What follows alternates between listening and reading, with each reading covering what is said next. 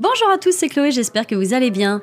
Aujourd'hui, on se retrouve pour un nouvel épisode de Cryptalk et on va parler de la différence entre sexe, C-E-X, et DEX, D-E-X. Allez, installez-vous confortablement, c'est parti. Cryptalk, c'est le podcast dédié à la crypto. Alors chaque vendredi, où que vous soyez, embarquez-nous avec vous. Sexe et DEX, qu'est-ce que c'est en fait? Eh bien, tout d'abord, on va commencer par le DEX. Cet acronyme signifie en anglais Decentralized Exchange, et en français, donc, on traduit ça par échange décentralisé.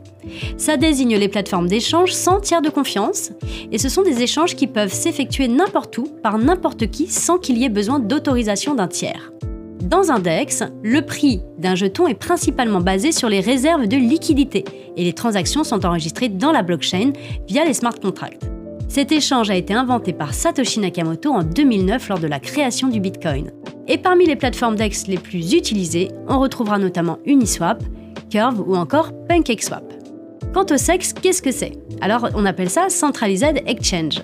Donc eux, ils désignent les échanges qui s'effectuent par l'intermédiaire d'un point central, un organisme d'autorité, qui va assurer le transfert d'un montant de la transaction de l'acheteur vers le vendeur. L'échange, il fonctionne avec un carnet d'ordre et le prix des jetons est basé sur la loi de l'offre et la demande. Le principe est donc similaire à celui des bourses traditionnelles, mais ici, il s'agit vraiment d'actifs numériques. Ce sont à l'heure actuelle le mode d'échange le plus répandu dans le monde de la monnaie numérique. Parmi les plateformes les plus connues, il y a Binance, Kraken ou encore Coinbase.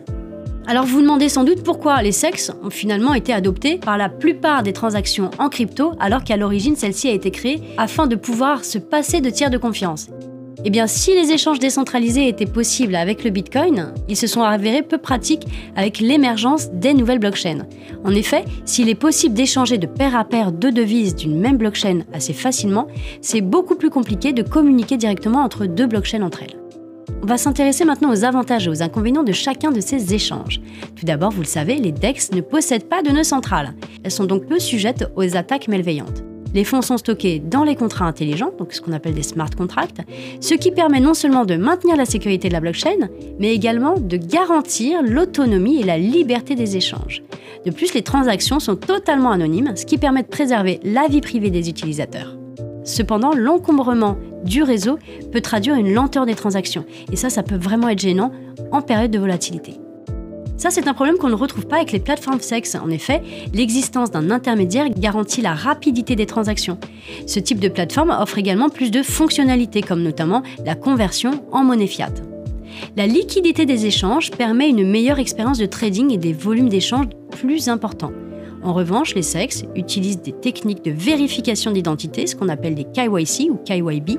KYC, c'est Know Your Customer, tu connais ton client. Et les gestionnaires de la plateforme sont donc tenus de collecter les, différentes données de leurs clients.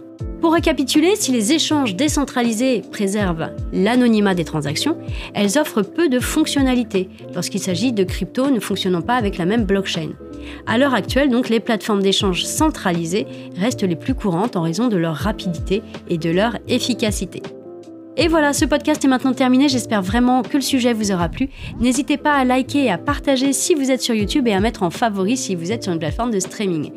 Moi, il me reste à vous souhaiter un très bon week-end. Je vous dis à la semaine prochaine pour un nouveau podcast. C'était Chloé de Filmaning.